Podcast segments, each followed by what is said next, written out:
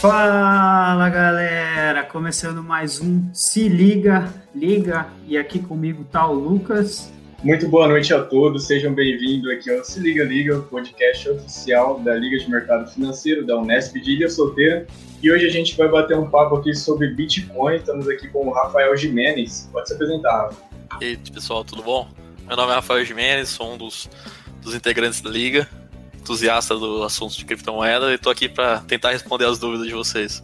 É isso aí, o Rafa é até um dos fundadores da liga, né, Rafa? É. Vamos ver se a gente consegue tirar as dúvidas. É um prazer participar do. É o primeiro episódio do podcast que eu tô participando. Tô ansioso uhum. aqui.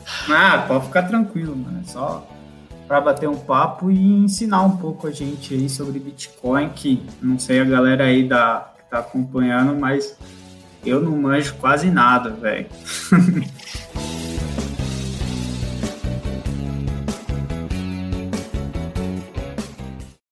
E até queria saber, para a gente já, já começar a introduzir, tipo, o que é o Bitcoin, como foi surgido. Tá. É, o Bitcoin é uma moeda digital, né? E moeda, quando a gente pensa em ativos digitais, a gente pensa uma, um arquivo de uma música, de uma, uma foto, a gente sabe que o arquivo a gente consegue copiar e multiplicar para todo mundo. E isso é um problema de você criar uma moeda digital, porque se desse para todo mundo copiar o dinheiro, não ia ser dinheiro, né? Então, a grande sacada de quem criou essa. Ou você tem. Você tem duas opções, então. Ou você tem uma pessoa, uma, uma autoridade central, que está regulando quem é, tem mesmo dinheiro ou não, então, por exemplo, você pode gastar o dinheiro digital hoje com PIX, transferência. Hoje todas as moedas já são digitais. Mas o Banco Central escolhe quem pode controlar ou não, quem escolher quem tá, tem mesmo dinheiro, fazer a transação. Você tem um cara centralizado que escolhe todas as. que toma conta das coisas. E. Então, todas as moedas hoje praticamente são centralizadas por governos. E tinha vários grupos de pessoas que não gostavam disso, né? Porque a moeda surgiu quando surgiu o ouro, começou lá no sal e virou ouro depois, né? Por vários motivos. É, era um ativo. A gente fala que o ouro é o God's money, né? O dinheiro de Deus. Porque ele tem a reserva de valor natural. E todo mundo usava ouro. Até que o governo foi lá e proibiu todo mundo de ter ouro, obrigou todo mundo a guardar no banco do governo. E depois ainda proibiu todo mundo de sacar esse ouro, né? Foi uma história meio. como se fosse um, um roubo mesmo. E, e aí tinha um grupo de pessoas que se denominavam libertários que eles sempre quiseram voltar ao padrão ouro pelas várias qualidades de uma moeda livre do, do, de um, uma autoridade central. Só que por ele ser uma autoridade central, ele nunca permitia isso, né? Então a grande sacada, assim, a grande revolução foi o que todo mundo fala do blockchain. Que ele permite que você tenha uma moeda, igual o Bitcoin, em que ninguém é dono da moeda. Ninguém controla ela, ninguém tem poder de produzir mais dinheiro, é, colocar no bolso mais dinheiro. Ela é um jeito que inventaram de descentralizar o poder da, o, o, de quem é dono ou não. E essa foi a grande sacada do Bitcoin, né? Sim, e a gente estava até comentando antes de começar é, que tinham tentado né, fazer outras moedas é, digitais assim, só que nenhuma meio que deu certo. E, tipo, isso. uma das características para o Bitcoin dar certo é isso de ser. de não ter um dono, né? Sim, sim. Porque se você tem. Teve outros grupos de pessoas que tentaram fazer ouro digital, fazer moeda digital. Mas como você sempre tinha por trás ou uma pessoa, ou uma empresa ou, por exemplo, um servidor, mesmo que seja um servidor, é, você sempre tinha um, um, um mandato judicial para fechar o servidor, para é, pedir explicações, porque você não pode concorrer com a moeda estatal, né? É, por lei, você tem que usar o, o, o, real, o dólar, você tem que pagar imposto nessa moeda, você não pode ofertar em outra moeda sem ser essa. Então, não existe concorrência. É, um, o Bitcoin ser descentralizado foi o que permitiu isso, né? É, além de outras qualidades, porque hoje todas as moedas são descentralizadas, mas o Bitcoin conseguiu contar a história de um jeito que deu muito certo, né?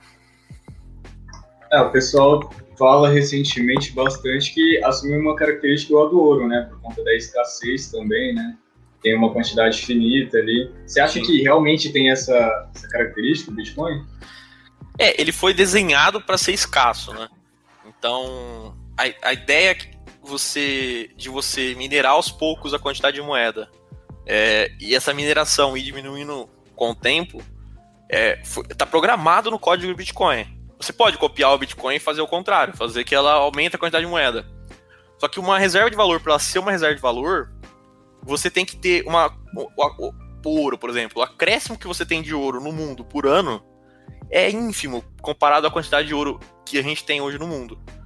Porque se a gente fizesse muito mais ouro, minerasse muito ouro, ele perderia a essência de reserva de valor. Ele vira uma coisa que não é escassa. Uma das grandes característica de uma reserva de valor ela ser escassa, né? Porque é, o sal foi uma das primeiras moedas. E sal você pega no oceano. Então, quando o sal tava valendo dinheiro, você podia comprar as coisas com sal, a pessoa ia lá, pegava água do mar e fazia dinheiro. Uhum. Daí eles mudaram pra boi. Ah, não é todo mundo que tem boi, né? Ah, beleza, mas o boi, não, você não consegue trocar um boi por uma galinha. Então você tem várias características de uma moeda, ela ser divisível, ela ser uma reserva de valor, que, você, que o Bitcoin ele foi desenhado para ter essas, essas características, né? Então ela tá desenhada para ser escassa. Quando eu vou acabar de ter bitcoins, a ideia é que até lá ele já virou uma moeda, ele já conquistou essa, esse pódio e não, ninguém vai conseguir ter mais bitcoin. Você vai só trocar, porque na verdade o valor não está na moeda, não está no ouro. Quando você pensa num dinheiro, você pensa num divisor comum. Ele sendo esse divisor comum de todos os outros ativos, é, você já consegue ser como uma moeda, fazer câmbio, fazer trocas, transações, comprar coisa, vender coisa. Então esse é o lugar que o Bitcoin está tentando chegar. É, ele não tem um lastro, né, igual as outras moedas, por exemplo. Então, o lastro surgiu porque, é, se a gente for ver a história de como surgiu o lastro, né, você já tinha moeda, o lastro era, na verdade, a própria moeda, porque você tinha, a gente, todo mundo usa o ouro porque foi a que mais conseguiu. Teve outras moedas, mas nenhuma conseguiu chegar no poder que o ouro chegou, né? É, o ouro ele é reserva de valor, ele não se degrada com o tempo, porque você tem uma moeda que enferruja, você está perdendo dinheiro. O ouro não, o ouro é um dos metais que dura para sempre. É... Só que ele tem um problema que ele não é muito divisível. E ele tem um problema de transporte também. Se você pegar uma moeda de ouro, alguém pode roubar. E daí que inventaram os bancos. É quando surgiu os bancos, eles começaram a emitir recebíveis de ouro. Então eu deixava meu ouro em casa, numa casa de, de câmbio lá, um, um banco. Ele ia guardar para você, ele te dava um recebível, ó. Você tem, aqui tá escrito que você tem o ouro no meu banco. Então, se você der essa, esse recebível para outra pessoa, essa pessoa pode vir aqui e sacar seu ouro. O lastro, na verdade, surgiu daí, porque você tinha uma nota que você podia transacionar porque aquilo não era ouro, mas era ouro. Então, você tinha um direito de ouro, né? Então, o dinheiro, o dinheiro papel, moeda, surgiu com esse recebível de ouro. Então, você tinha esse recebível e o banco tinha que ter o lastro.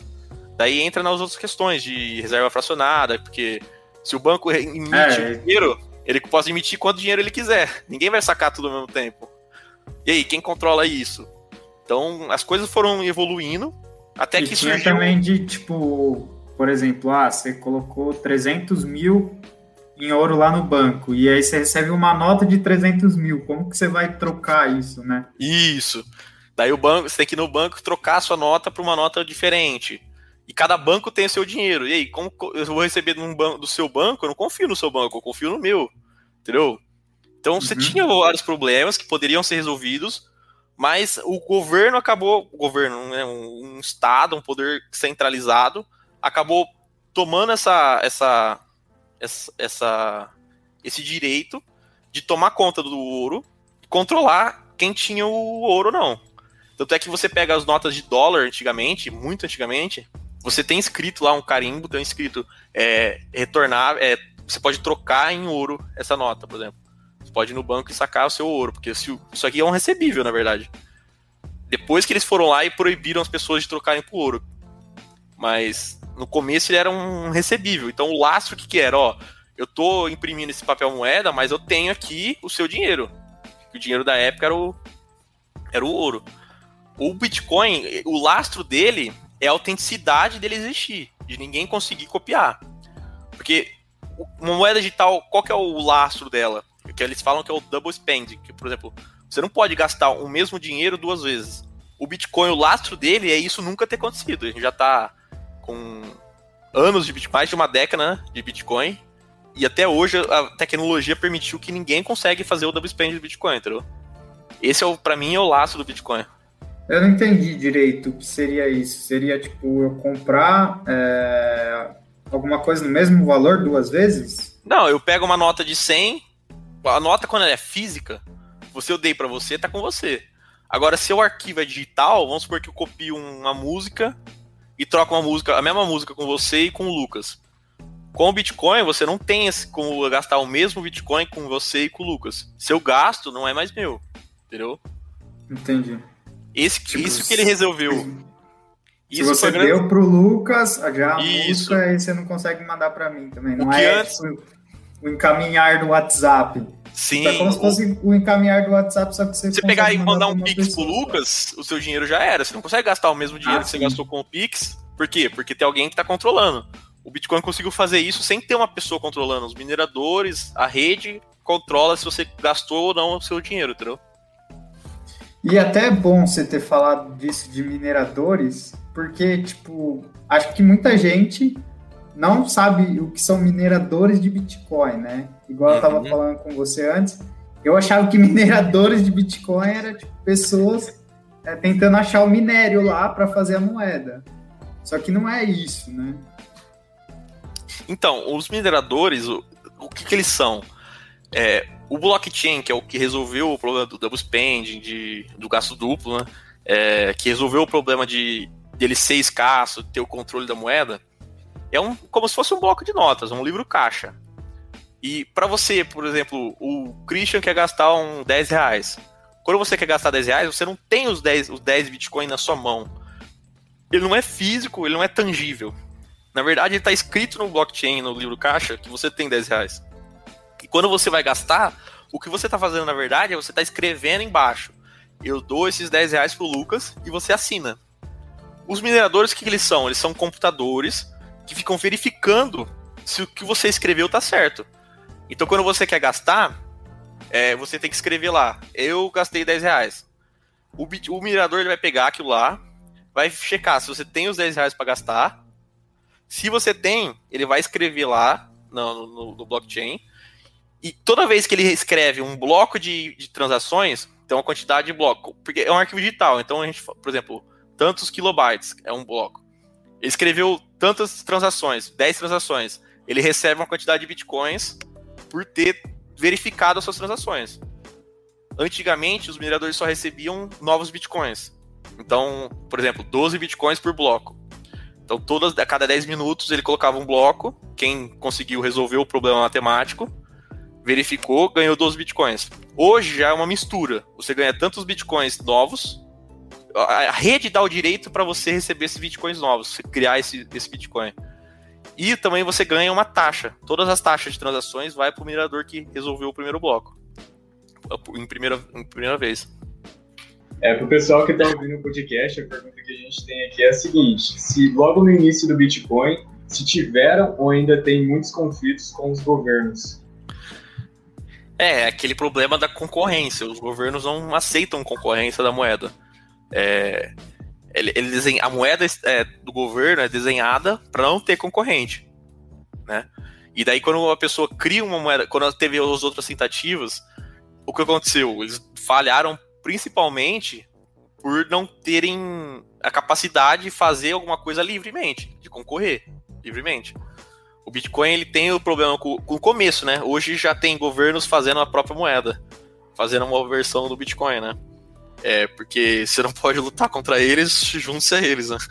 Então, antigamente tinha problema com o governo, principalmente também porque é, muito do, da rede do Bitcoin foi usada para outros crimes, como o dinheiro vivo também é usado, né?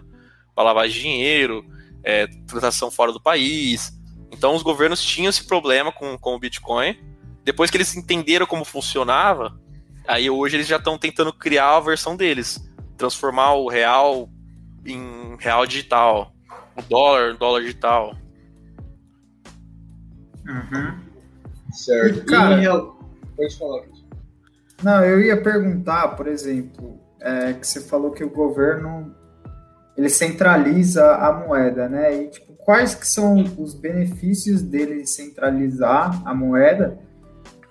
E tipo, o que, que ele perderia com o Bitcoin, sabe?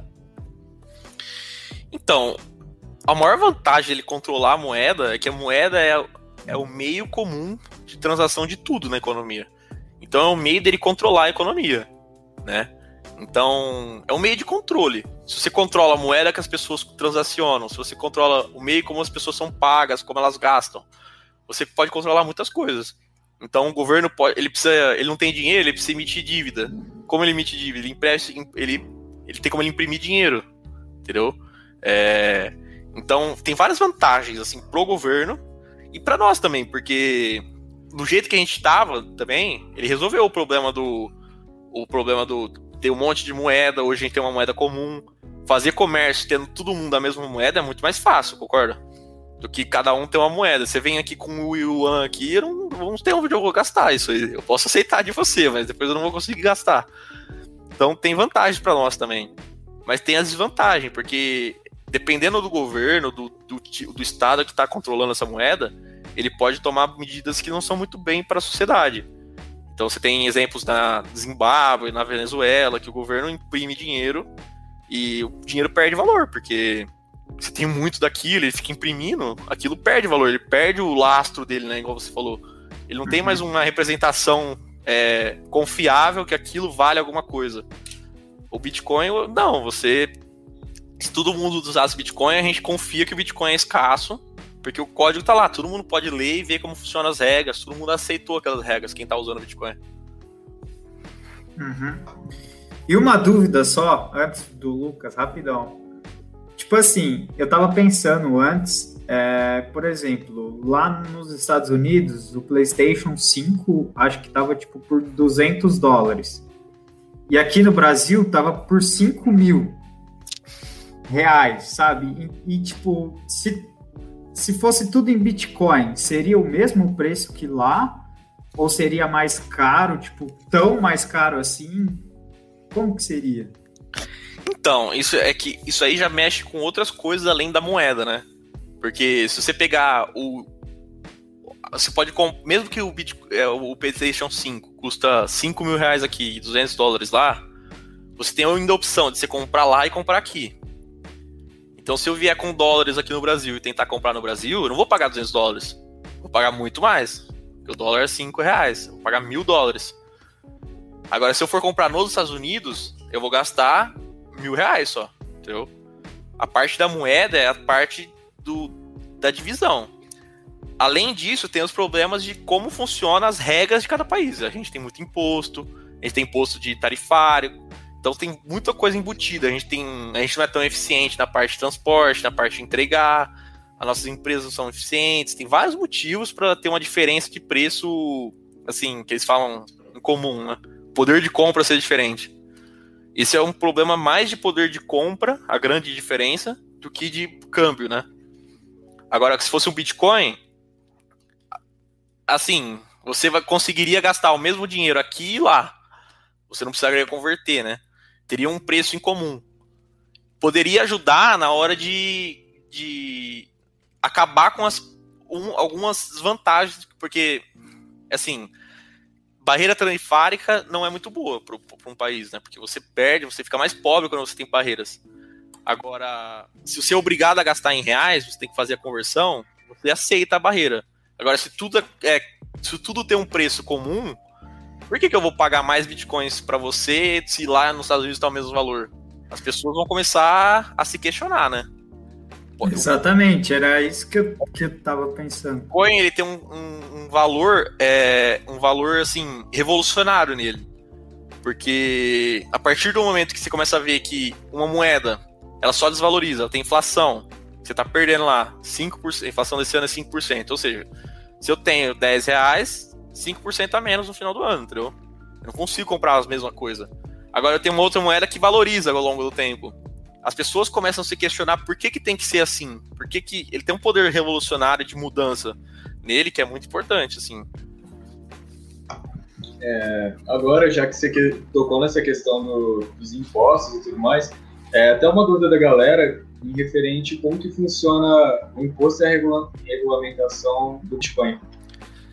Então, essa parte mais burocrática eu não, eu não sei muito, assim. É, o melhor seria um contador. Mas hoje você já, já é obrigatório a declarar, porque todas as, segundo as leis que a gente tem hoje regidas hoje, todas as exchanges, que é onde você compra Bitcoin, são como, como, como, funciona como corretoras de Bitcoin, né? Como funciona a corretora de ações. Elas, a cada tantos meses, elas passam as informações de quem comprou e tudo mais para a Receita Federal igual as corretoras. Então a Receita sabe quantos você tem. E você tem que declarar isso todo ano. E ganhos abaixo, ganhos você tem que pagar imposto também. Então acho que acredito, não, não tenho certeza, mas ganhos até 15 milhões de reais você paga 15%, e daí vai aumentando conforme for acima disso. Mas o melhor é perguntar para um corretor, né? Ele vai entender. A declaração desse ano eu sei que tem que declarar já. E já tem uma caixinha lá, Bitcoin, criptomoeda, e Ethereum e, outras. E tem uma outras que são o limbo lá, que você tem. Bacana, então galera que tá pensando em investir, é bom ficar atento a esses pontos, né? Porque é uma coisa nova, até você falou, né, Rafa, a questão da tributação? Sim. É, esse ano já é o primeiro ano que oficialmente já tem a opção lá de você escolher Bitcoin. Então, antigamente eram outros, né? Você tinha que declarar e explicar o que era. Hoje a Receita já sabe quanto você tem, porque já é assim com as outras coisas, né? Ela já sabe o que você tem e quanto você ganhou. Você tem que declarar certinho e mostrar para ela as transações, as datas e tudo mais. Certo. Eu coloquei uma pergunta aqui do Pedro Henrique Campos Amaral. É, você acha que o Ethereum ele pode ultrapassar o Bitcoin em valor de mercado? Cara, tudo é possível, né? Acho que o importante Rafa, aqui. Antes de, de você responder, é... você poderia falar um pouco também o que, que é o Ethereum? É, então, isso que eu ia falar. Eu acho que o importante é que antes de tudo, de, de tudo isso é falar o que é Ethereum, né? Porque quando a gente fala de criptomoedas, a gente fala de Bitcoin, que é a mais famosa. Foi a primeira que inventou o blockchain. Só que o Ethereum é uma outra moeda que o Vitalik, né? Chama o cara. Ele era um cara muito entusiasta de Bitcoin, sabia do potencial dele, mas achava que para uma coisa o Bitcoin não servia. Porque assim, na rede do Bitcoin você pode escrever o que você quiser nele, no bloco lá. Você não precisa mandar. Tem, tem um site que você consegue mandar mensagem, você pode mandar é, do Bitcoin. Então você manda uma mensagem de amor escrita no blockchain, vai estar eternizado pro resto da vida. Então, dá para você fazer muitas outras coisas. Uma delas é contrato inteligente. E o contrato inteligente, o que, que é? Se você. Porque o contrato, o que, que é? Eu e você assina um termo em comum. Uma coisa que a gente contratou, que eu e você, uma negociação. Só que o Bitcoin ele foi pensado, estruturado e programado para ser uma moeda. E ele não era muito eficiente nessa parte de fazer contrato. E o Vitalik acha que esse é o futuro, entendeu? O futuro das criptomoedas, grande, o grande potencial dele não é nem ser moeda, mas toda a revolução que você fazer contratos individuais no, na, na rede de blockchain você pode fazer. Então, por exemplo, eu não preciso de cartório, juiz e advogado para negociar com você que todo ano eu vou te pagar 5 bitcoins. A gente pode programar isso na rede do Ethereum. Então, a, a rede do Ethereum foi feita de um jeito que você consegue programar contratos inteligentes. E você pode programar o contrato que você quiser. Tem até aplicativos que rodam dentro dela. Então, são os, os apps que são apps descentralizados. Então, são apps que não estão rodando no servidor da Amazon ou da Google ele tá rodando no serviço do Ethereum. O cara que tá minerando Ethereum, ele tá ajudando a rodar esses aplicativos, esses contratos. E o token do Ethereum, que é o ETH, é o token de transação dentro da rede. Então, tudo que eu for negociar lá é dentro é em ETH. Então, por exemplo, eu negocio com o cliente, ó, todo podcast que você fizer, eu vou te pagar 10 Ethereums. E daí eu posso, uhum. como, é, como, é, como é programação, eu posso escrever, posso, hoje já tem várias tecnologias para permitir os contratos ficarem cada vez mais inteligentes. Então, eu posso colocar um link lá do Spotify e toda vez que tem um podcast novo, o contrato ele roda sozinho. Ele já saca da minha conta e deposita na sua. Caramba, que legal. Não depende de mim, não depende de você. E isso abre muitas possibilidades. Então, um exemplo que outra pessoa usou outro dia num podcast e... lá. Ah, fala. Esses contratos, tipo, é só envolvendo dinheiro, assim? Não, você e, pode tipo, fazer o contrato é só... se você quiser. E, e, outra coisa, esse dinheiro é só Bitcoin ou pode ser reais também? Então, você pode negociar, mas assim, a partir do momento que você sai da rede, depende das pessoas, né? Então, se eu faço um contrato lá que eu tenho que pagar em reais, daí depende da gente é, exercer aquilo, né? Eu posso pôr como garantia algum dinheiro, eu posso pegar um, alguns Ethereum e pôr como garantia. Se eu não pagar, daí começa a fazer aquelas engenharias de contratos. Tem que ter um terceiro, tem que ter um, uma pessoa. Fiador. Isso, tem que ter um fiador. Mas é, possibilidades são muitas. Um exemplo famoso que todo mundo usa. É, porque a partir do momento que as transações são automáticas, é, programadas, você pode fazer microtransações, porque eu não posso te mandar 0,0001 reais. O mínimo real que eu posso mandar é um centavo. Então tudo que custa menos que um centavo eu não consigo transacionar. Na verdade, o Pix acho que é 10 o mínimo, né? É, então, com o criptomoeda, como ele é muito divisível, que ele é digital, começa a ter essas ideias. Então imagina que em vez de você pagar por mês a Netflix, você assina um contrato com a Netflix, assinatura sua, que você vai pagar por segundo que você assistiu. Ou seja, quem assiste mais paga mais, quem não assistiu não paga. Você tem acesso à Netflix sempre, mas você vai pagar por segundo assistido. Você consegue fazer isso no Ethereum, entendeu? Só depende das pessoas quererem usar, saberem da tecnologia. É uma coisa que vai desenvolver aos poucos. E isso tem muito potencial, então pode, pode passar o Bitcoin, entendeu? Ele é feito para ser academia, isso. né? Ah, você paga pagar um mês for. de academia e mais dois dias. É, e até falando essa questão de, de valor de mercado, é, teoricamente o Ethereum ele já é mais avançado do que o Bitcoin, né, em termos de tecnologia. Só que o Bitcoin ele é muito mais popular, até por conta do Elon Musk recentemente. é, né? assim, é, são feitos para coisas diferentes, né? São tecnologia diferente. Então é difícil você fazer previsões assim, né? É... Uma pergunta legal que eu vi aqui sobre a. Todo mundo pergunta isso, então acho que é bom a gente falar sobre computadores quânticos, né? É... Tem gente que acha que computador quântico vai acabar com o Bitcoin. Só que assim, na verdade, se hoje já tem. Se tiver amanhã um computador quântico, ele não acaba só com o Bitcoin, ele acaba com a internet inteira.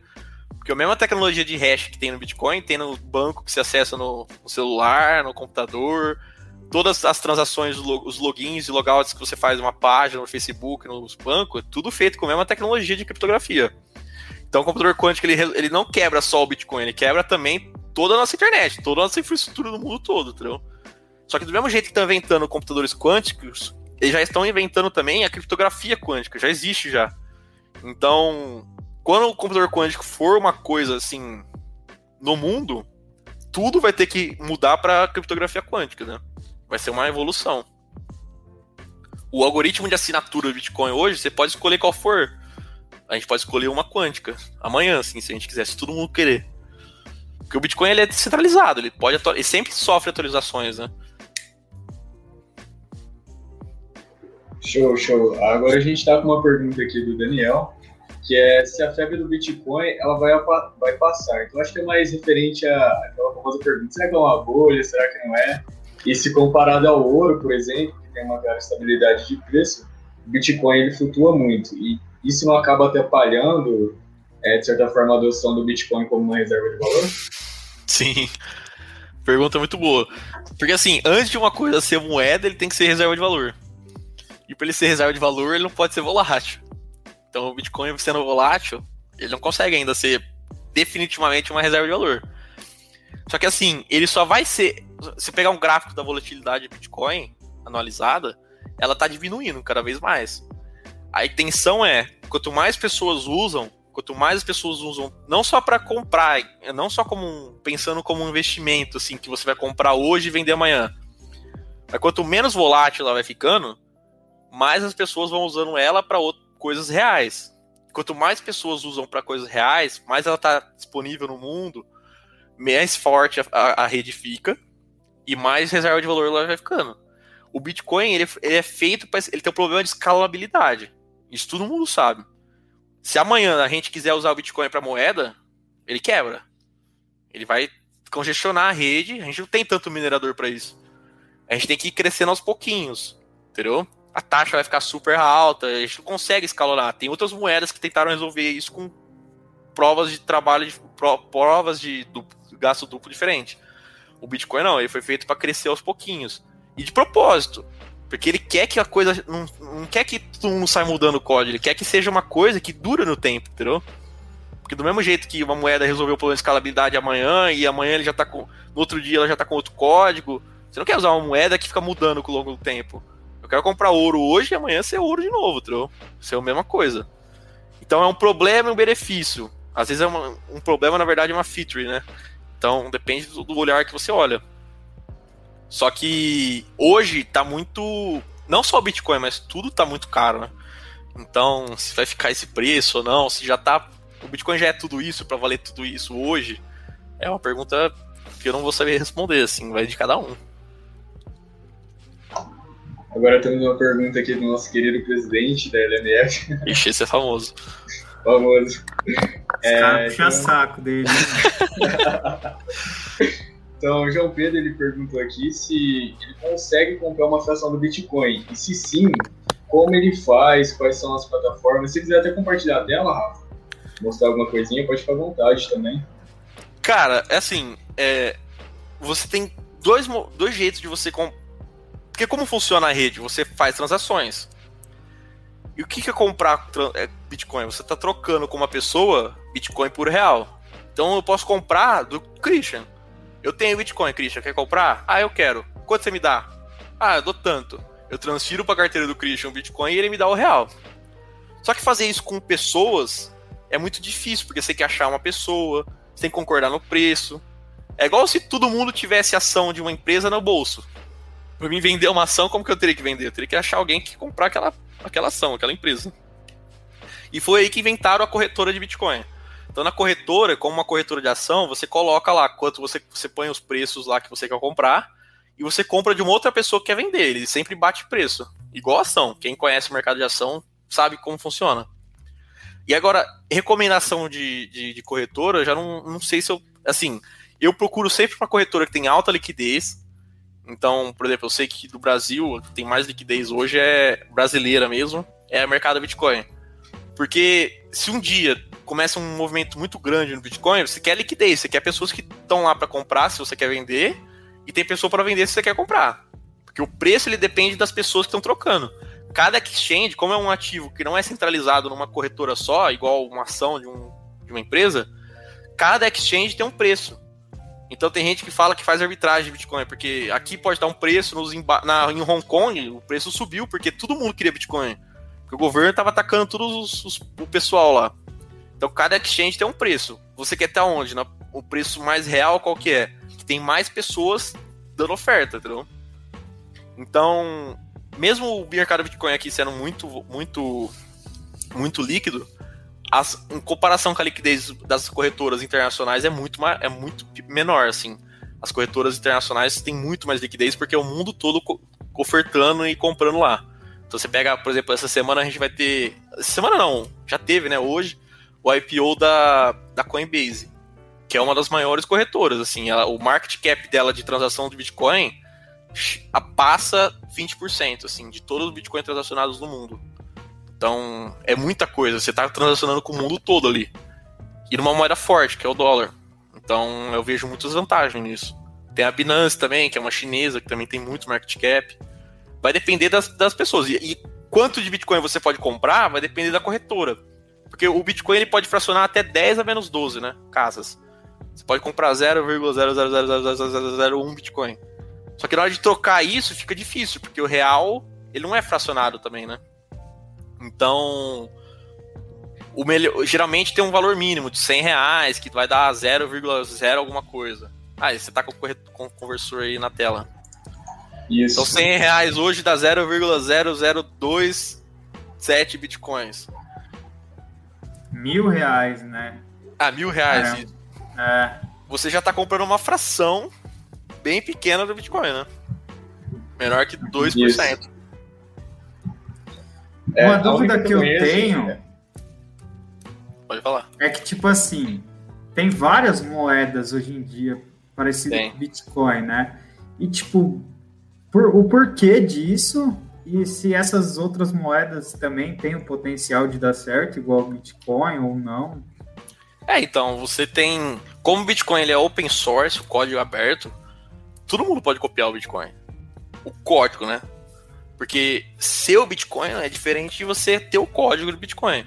Porque o Bitcoin que ele foi? Ele foi feito uma, foi uma moeda que não só um código, mas pessoas aderiram a esse código. Quem criou o código era uma pessoa anônima, o famoso Satoshi Nakamoto. É, não teve uma pessoa querendo ganhar dinheiro em cima disso, entendeu? Não tem uma pessoa que controla. Eu posso é, copiar o código e colocar uma, uma vírgula lá no código falando que eu tenho direito de produzir o, a moeda que eu criei. É, isso muda de, de Bitcoin para essa moeda. Tem gente que tenta copiar, mas melhorar.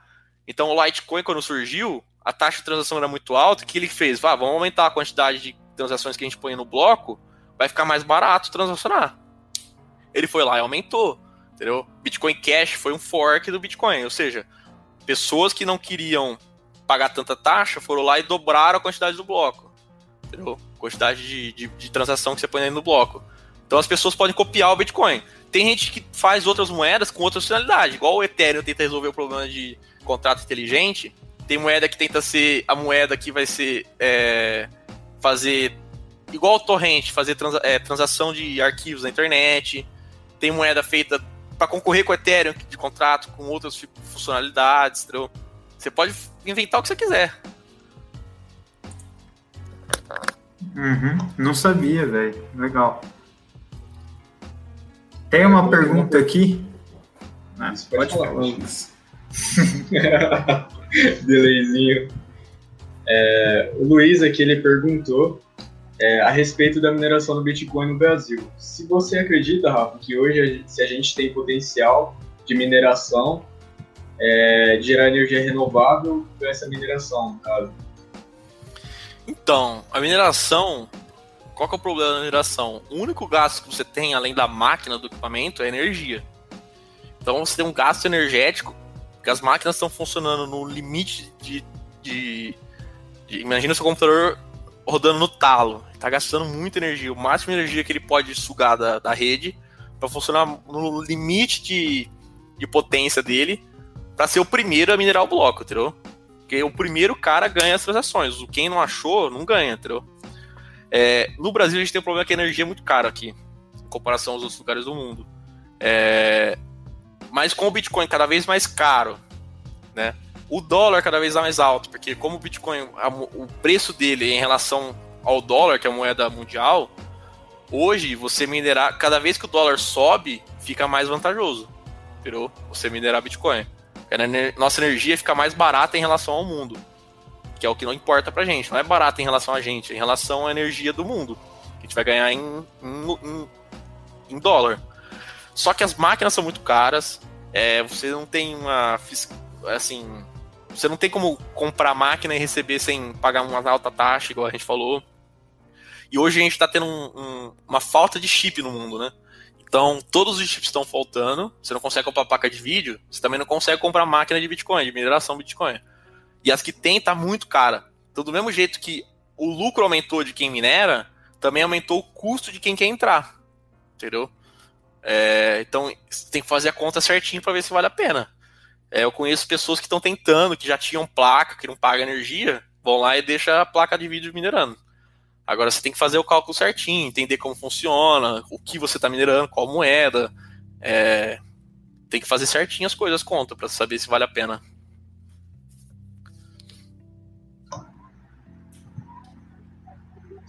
Aqui agora até para dar uma descontraída, o João Victor quer saber como que se você tem um passo a passo de como sair de 100 reais e transformá-lo em X bitcoins de maneira segura. Cara, aí nesse tem... caso, aí nesse caso, ah, esse X falar, bitcoins. Exemplo, esses 5 bitcoins aí você pode colocar, pode virar zero, mano. Aí. Dá pra mim que eu transformo em zero bitcoins. É. É, eu coloquei aqui porque dá para puxar um gancho no seguinte caso, no caso de você estar tá construindo uma carteira de investimentos, é, como que você pensa a implementação do Bitcoin nessa carteira de investimentos, por exemplo? Então, o Bitcoin é muito volátil.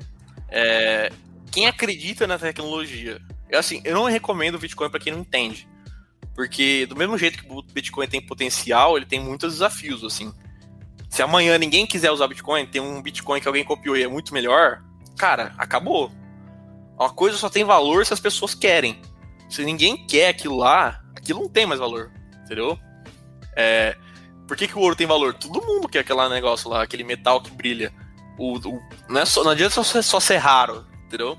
Então, ele tem muitos desafios e você tem que acompanhar isso quando você compra. Então, na hora de montar uma carteira, você tem que ter isso em mente. Não colocar todo o seu portfólio em Bitcoin, porque não é assim que funciona. Ele não é um ativo que gera caixa, diferente de uma empresa. Quando você está virando sócio uma empresa, a empresa gera caixa. Ela tem um valor porque daqui 10 anos ela vai estar tá gerando dinheiro, está gerando valor para os clientes dela. O Bitcoin não. O Bitcoin ele tenta ser uma reserva de valor e um meio de você transacionar. Um cara que inventou não pensou, ah, isso aqui alguém vai comprar e vai vender mais caro. Entendeu? Então, um, uma parte pequena do seu portfólio, para quem não conhece, eu não recomendo mais que meio por cento, porque se você perder meio por cento, não vai machucar entendeu? E eu não recomendo comprar tudo de uma vez. Porque assim, o maior uma das coisas que faz esse preço do Bitcoin ir para o espaço é o FOMO, né? O Fear of Missing Out, o medo de perder o bonde. Então, todo mundo acha, ah, beleza, agora tá virando Bitcoin e eu tô perdendo esse bonde, eu vou lá comprar. Daí o cara vai lá comprar, posição vem comprada, cara, vai subindo o preço. Só que o Bitcoin não vai virar uma moeda daqui até amanhã. Então, a grande assim, recomendação que eu faço é façam com calma. Não precisam ter pressa. Uma coisa que eu aprendi outro dia com, com um grande cara. Quem aprendi de Bitcoin no começo aqui no Brasil, que é o Fernando Ures, que é o Bitcoin ele tem uma, uma, uma característica de, de, um colecionável, assim. Se você for fazer uma coleção de relógio, você não quer comprar toda a sua coleção de uma vez. Você quer aos poucos ir comprando um relógio novo, daí você conhece um relógio diferente, você vai viajar, você pega um relógio importado, você vai fazendo, cada um tem uma história. Então o Bitcoin ele tem esse, esse, essa característica colecionável. Você coleciona Bitcoins. Então todo mês você vai lá e compra 50 reais, 100 reais, dependendo do seu patrimônio. Então você vai colecionando e vai guardando. E quando tiver a oportunidade, gastar ele, porque ele não foi feito para ficar na carteira também. Ele, foi, ele só vai ser moeda quando a gente começar a usar ele na transação do dia a dia. Entendeu? Mesmo que for é, por brincadeira. Isso é uma coisa que eu ia perguntar também. Tipo, se vocês já viram alguém usando ou já usaram tipo, Bitcoin como moeda de troca. Eu já vi caixa de Bitcoin, que ficou muito famoso, né? Tipo, no exterior, no, em São Paulo, eu já comprei Bitcoin na caixa uma vez. Coloquei 50 e deu uma. O Bitcoin uma carteira. E, mas para gastar, eu já vi sites na internet que aceitam. Eu já vi empresas grandes falando que aceitariam, mas mudando de ideia. Na época de 2017, no boom que a gente teve, muitas empresas, a Microsoft, a Steam, falaram que ia aceitar Bitcoin, mas depois acabaram, por causa da volatilidade e parte burocrática, acabaram caindo para trás. Agora, com esse boom que a gente está tendo, já tem outras empresas, lideradas pela SpaceX, tá? pela Tesla, né? Na Tesla, hoje, você já consegue comprar um carro, e tem pessoas que compraram um carro só para poder gastar o Bitcoin, ver o Bitcoin funcionando como moeda, compraram um carro da Tesla em Bitcoin, entendeu? Hoje você Cara, já tem. Massa. Hoje você tem aplicativos de, de, de, dinheiro, os famosos lá dos Estados Unidos, por exemplo, o Cash App, o PayPal, eles você já consegue comprar é, Bitcoin e também gastar nele. A própria Coinbase, que tá, fez a IPO, ela tem um, todo um serviço de fazer é, pós, né, que eles falam, que é, é plataforma de serviço financeiro. Então, maquininha de cartão. Tem empresas fazendo maquininha de Bitcoin para você colocar na sua empresa e aceitar aquilo lá entendeu? É, tem. Você entra no site, você não gasta no PagSeguro, a Coinbase tem um serviço igual ao PagSeguro que você pode pôr no seu e-commerce, que você vai receber em Bitcoin. Então, toda essa infraestrutura ainda tem que ser criada e difundida, assim, né? Então, leva tempo. Mas se ficar Sim. guardando a carteira, não, ninguém nunca vai usar. Né? É, exatamente. É que as pessoas têm medo, né? De, de, de, ah, eu vou gastar agora, daí amanhã vai valorizar e eu perdi a valorização. Sim, que, é, é porque cara... acho, acho que é tipo assim, você vê uma pessoa usando isso, você vai querer usar, sabe? Isso. Pô, acho que mais gente ainda precisa usar. Porque, ah, eu já conversei com gente de Bitcoin e falou, ah, é o dinheiro da Deep Web lá, né? Sabe? E ainda acho que ainda tem uma... Sim, um preconceito. É meio difamado, é, tem um preconceito. Tem esse preconceito, como se as pessoas usassem nota de dólar na cueca, né? É... E o Bitcoin tem a vantagem ainda que ele é rastreável, assim, ele não é anônimo. Todas as transações tá escrito nesse livro caixa. A polícia hoje, é... os governos já têm as ferramentas de rastrear os bitcoins.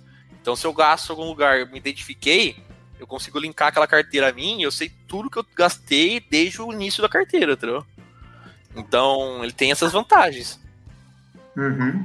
Até falando assim, em questão de investimento em Bitcoin, a gente tem opções também, não necessariamente de investir diretamente, a gente tem fundos, né? Tipo, Hash 11 que vai lançar aqui, que vai ter, que vai abranger mais criptomoedas do que o Bitcoin, mas a maior porcentagem de participação do Hash 11, no caso, vai ser o Bitcoin. Então, depende muito da estratégia da pessoa, né? O que ela quer para o portfólio dela, então, tem vários fatores que precisam ser considerados e lembrar também que eu acho que, na minha concepção, o Bitcoin ele é um ativo de alto risco até, né? Por conta dessa volatilidade. Ele tem muito alto risco, mesmo que as pessoas tenham pessoas usando ele como ativo de portfólio de proteção, assim, proteção contra inflação, proteção por acreditar na reserva de valor, ele ainda tem muito risco, né? Então, mesmo que ele seja uma proteção, você não vai gastar todo o seu dinheiro, colocar todo o seu dinheiro em Bitcoin, né? Então tem que tomar cuidado com isso. Exatamente. Estamos com uma pergunta aqui da Andressa Castro. É, por que não é acrescentada a opção de contrato do Bitcoin assim como no Ethereum? Então, pelo que eu sei, que eu me lembre, é que eu nunca fiz, né? Mas tem como fazer. Você consegue fazer contrato no Bitcoin. Só que ele é mais difícil. Assim, ele não foi feito para isso, sabe? Então, e, e, não é intenção quando criaram o Bitcoin, a intenção ele é ser uma moeda de troca. É, o Ethereum não, ele foi feito para ser um, um ativo de uma rede que roda. Ele tem uma, a própria linguagem de programação dentro dele que roda os contratos, entendeu? Então ele foi criado para aquela, aquela função. É, e é, o melhor é assim, né? Cada um tem uma função, uma função na vida, na sociedade. É, se você tenta fazer tudo de uma vez, você não é bom em nada, né? Então você tem que tentar fazer aquilo, tentar ser bom em alguma coisa. E o Ethereum tem seus concorrentes, a pessoa não gosta do Ethereum, tem vários outros concorrentes que fazem também, tentam fazer é, contrato, mas o Bitcoin, o foco dele é outro, né? É ser o ouro digital mesmo. Que a gente tem mais uma pergunta aqui do João Victor. É, vice-presidente da LMF também, para quem não sabe, que vergonha merchan aqui dos caras. É, você conhece o Real, cripto brasileira? O que acha dela? Shitcoin? Cara, você mesmo já tá falando que ela é uma shitcoin, né? Porque assim. Cara, tem criptomoeda para tudo, de todos os tipos, né? No boom de 2017, a gente teve o boom dos ICOs, né? Que foram. ICO, você sabe o que, o que significa? ICO. Não. ICO é como se fosse o IPO, mas é de criptomoeda. Então, o IPO que é? É oferta inicial de ação. O ICO é uma oferta inicial de criptomoeda. Eu quero começar uma criptomoeda do zero. E aí, como eu não quero distribuir. Como que eu vou distribuir as, as criptomoedas que existem no começo? Então eu faço um ICO. É como se fosse uma oferta inicial de ações. Ela vai em leilão, todo mundo dá a sua aposta e ela já sai com valor. Quando ela, todo mundo, quando transacionar esse Bitcoin para todo esse, essa criptomoeda para todo mundo, vai ter um valor já baseado no que as pessoas pagaram e você consegue começar uma, uma moeda do zero ou um token do zero. E aí virou uma febre, porque tinha ICO de tudo, de você pode fazer um token para sua empresa, para financiar projeto social, você pode fazer. Mas eles faziam para assim, ações que não tinham nada a ver com a realidade. Era porque tava num boom, né? 2017, não sei se vocês lembram, assim, tava mais ou menos o que era hoje, só que esse boom do ICO aí. E aí hoje, esse, esse agora começou de novo, né? A Real, ele quer pegar uma carona nos brasileiros. Daí você tem a Dogecoin, que ele quer pegar. O João Vitor gosta bastante também. Ele era uma meme coin, era uma moeda que foi feita para dar risada. E hoje tem gente pagando por isso, dando valor para isso, entendeu? Então, tem de tudo no, no mercado. Tem gente que compra oi, e aí tem gente que não gosta de oi. Vai de cada um, entendeu? Sim. Essa eu deixo você falar até, Christian. Pode ir. Ah, essa a gente tem que criar, Liga Cash. Então, isso que é interessante, assim, eu posso criar minha criptomoeda pra gente transacionar entre a gente, assim. Imagina que eu tenho uma e-commerce, dentro do e-commerce usa minha moeda. Porque isso já existe. Quem tem uma, uma. Quem joga um joguinho que tem uma moeda dentro do joguinho? As moedas no joguinho é uma moeda digital também. E ela tem um valor Sim. dentro do jogo, entendeu? Só que na hora que você vai sair, você transaciona em outra moeda. Só que e- quem controla essa moeda geralmente é o dono do jogo. Só que se o cara fizer um- uma moeda que ele não controla, virou uma moeda. Se todo mundo começar a usar ela, eu posso transacionar a moeda do Roblox lá em. Eu sei desse por causa das crianças, mas é, eu posso transacionar isso com outras crianças também, entendeu? Pra criança Aham. tem valor, pra mim não, entendeu? Sim. É, vamos criar uma na liga, mano. Se você achar uma cada- funcionalidade, vale É. a pena tentar. Fez a tarefa, ganha. Né? Cash. Liga Cash. Fazer os desafios, né? Pagar em Liga Cash. Mas então, Rafa, agora que a gente já discursou um pouquinho sobre o Bitcoin, né? Sobre o Ethereum também. é, quais são as perspectivas de potencial de crescimento que você acha que o Bitcoin tem agora? Se você acha um bom investimento, se você investiria. Lembrando que não é nenhuma recomendação, mas é a sua opinião mesmo. É, Disclaimer. isso aqui não é recomendação de compra. Cara, eu acho que o- a maior recomendação que eu faço é pessoal que tem interesse em estudar sobre a tecnologia. Assim. Tem muito conteúdo na internet, hoje conteúdo é livre e tem um valor isso, sabe? Cada um vai achar o valor que isso aí tem pra cada um. É, e pra mim tem um valor, mas não vai ter o mesmo valor pra você. Tem gente que não acredita que a gente consegue fazer uma moeda que vai concorrer com o dólar. A China pensa diferente, já tá fazendo já. Entendeu? Então, cada um tem que achar o seu valor para para aquele ativo, assim. Eu acho que em questão de cotação, a gente tá, sim, a cotação tá bem esticada, né? Só que o céu é o limite, porque não é todo mundo que usa Bitcoin ainda, não é todo mundo que, que, que comprou Bitcoin, tem muita gente que fala, mas não comprou ainda. Quanto mais pessoas quiserem comprar isso, mais ela vai subir. Então, vai depender, assim, não tem como prever o futuro. Eu acho que o melhor é ter cautela do que você está fazendo. Acho que a melhor recomendação de investimento é aquela de colecionar aos poucos e uma parte pequena do seu portfólio. Como uma proteção, assim, mas também como uma, uma aposta, assim, nessa moeda. Se um dia uma- isso aí virar alguma coisa, você tem e vai poder participar da brincadeira, entendeu? É, e galera, ela estuda também, não vai sair comprando Isso. Tem muita- pra- É, tem muito. No Brasil, principalmente, teve é, muito. Muita pirâmide envolvendo o nome do Bitcoin. Eles usam o nome do Bitcoin, nome de mineração. Muitas promessas, assim, de dinheiro fácil. Bitcoin não é feito para ganhar dinheiro. Tem um vídeo que, se todo mundo puder, que quer investir em Bitcoin, puder assistir, tem um vídeo no YouTube que você põe lá. Você não vai ganhar dinheiro com Bitcoin, do Fernando. É, ele fala, você, o Bitcoin não foi feito para você ficar rico. Não foi feito para isso, entendeu? Então, se alguém vem com uma promessa fácil, uma promessa muito é, Bitcoin, ele dá muitos poderes para você. Porque ele é o próprio banco. Você não tem um banco. Você tem o poder sobre o seu dinheiro. Só que, igual falava o, o, o tio do Peter Parker, né? Do- então, quanto por grandes poderes vem grandes responsabilidades. Se você não sabe fazer essas coisas, você corre o risco de perder dinheiro. Então, quantas notícias a gente não vê de pessoas que tinham Bitcoin e perderam a senha do Bitcoin, assim, da carteira dele? Ele protegeu tão protegido que nem ele mesmo consegue usar, entendeu? Então, você tem que saber os riscos na hora de fazer as coisas. Então, corretora, corretora, cara, eu posso criar uma corretora aqui em final de semana e falar que eu tô todo mundo usar. Mas e aí, A- o teu Bitcoin que você comprou na corretora tá guardado aonde? Lá no começo dos primórdios, a MTGOX, que é uma corretora famosa, o cara guardava os Bitcoin no notebook na casa dele. E daí um hacker pegou, invadiu o notebook e roubou todo o dinheiro. Pediu uma recompensa. Falou assim: ah, se você me der um milhão de reais, eu dou todos os bitcoins de volta. Então, você tem que saber a corretora que você está investindo. Você não abre conta em qualquer conta corretora assim para comprar ação, né? Você, você pesquisa antes. Então, tem que tomar cuidado. É uma coisa que tem que ter muita cautela. Tem muito golpe. Nossa, tem, tem várias histórias dessa envolvendo Bitcoin, né? Sim. É, Assim, muita- que. Ideal é que quando você for investir, você não se apegue tanto ao efeito manada, né? Ah, vou comprar porque a galera tá comprando, porque tá no boom. Você tem que ter um porquê de você estar tá investindo naquilo. É, porque quando você deitar na TLC, cara, você tá com consciência limpa, tá ligado? Então, isso vai mais de você parar para analisar e não ficar ouvindo o que as outras pessoas fazem, não terceirize é, seus investimentos, faça as análises você mesmo. Cara, ainda mais a galera que está aqui na liga, né, tem condição para isso, a gente está aqui para oferecer todo o suporte também.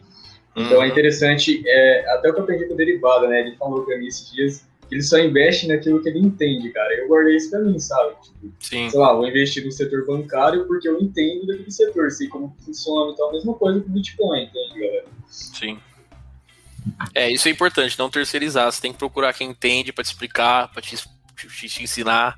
E não ir na, na, manada também de, às vezes, influenciador, né? Que fala, ah, eu uso essa corretora aqui, usa. Só que você não sabe se ele tá recebendo por fora pra falar isso. Se ele fez o, o dever de casa, entendeu? É, pode dar view para ele e ele tá ganhando dinheiro só pelo que você tá assistindo, mas. É, não vamos corretora... nós aqui, né? Mas. É, então, assim, é, tem algumas ideias que acho que não são tão vantajosas, mas as pessoas dão valor, entendeu? Então tem que tomar cuidado, assim. Eu acho que o mais importante do Bitcoin é que, que é você saber que você está comprando Bitcoin de verdade. Então pega a tua carteira e joga no blockchain.info lá, você sabe. Você baixa um você pode baixar o blockchain na sua, no seu computador e ver lá se está escrito lá, esse Bitcoin é seu. Entendeu? saber se ele é seu, se a corretora que está guardando no jeito certo, se ela tem backup, se ela tem seguro. É, às vezes a pessoa quer comprar o Bitcoin no preço mais barato, mas, cara, aí você comprou uma corretora que o cara tá rodando num notebook lá no, sei lá onde, sabe? Num, num fundo de casa, assim, entendeu? Sem segurança nenhuma. Hein? Assim, você não quer pôr teu dinheiro num negócio desse, sabe? O mais importante é a segurança, eu acho que do Bitcoin, é você estudar e saber que tá seguro. Exatamente. Eu vou comentar só o que é NFT que tá na moda. Então, aproveitar e dar um. ensinar as pessoas, assim. É, que eu também tô tentando entender essa. Porque do mesmo jeito que teve a moda do ICO, né? Do, na época do de 2017, agora tá na moda do NFT. E muita gente não entende qual o valor de um NFT, de, uma, de você comprar um ativo que é único. Então, NFT você tem um direito, você tem uma garantia que aquilo lá é seu. É um direito de poder, entendeu? Então, vamos supor que eu pego uma foto do Christian. Eu pego essa foto e falo, ó, quem quer ser dono dessa foto? Quem me der o dinheiro, eu vou te dar o direito, o, o a prova de, de, de poder dessa foto. E a pessoa vai lá e vende aquela foto. Vende o NFT. E tá sendo muito usado, assim, para vender obra de arte, uh, música, poder. Eu vi até de vídeo no TikTok. Sim, Isso. vídeo no TikTok. Só que assim, esse é um exemplo, assim, para você entender, mas às vezes você não consegue ver o potencial. Porque por que, que é importante a gente saber quem é o dono de alguma coisa? Você tem várias possibilidades que você pode fazer, porque você não precisa ser NFT de uma coisa. Você pode ter um NFT de coisas reais, não só digitais.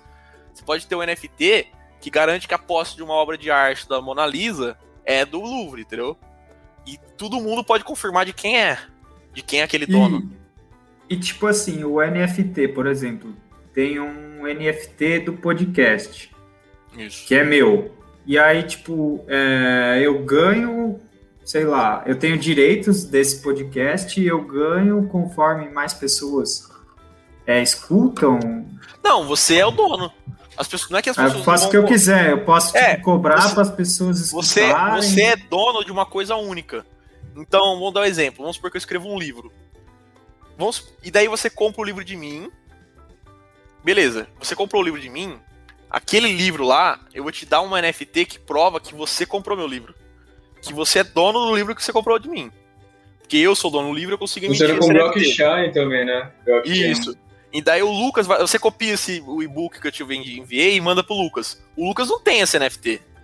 Daí vamos supor que eu vou fazer um curso de como ganhar dinheiro, os segredos, os 10 segredos do Bitcoin. Só para quem comprou mesmo o meu livro quem vai poder participar? Só você, porque você tem a prova que você comprou. Ninguém consegue copiar essa prova. Agora, o Lucas, Entendi. ele copiou o livro, mas ele não copiou a prova de posse.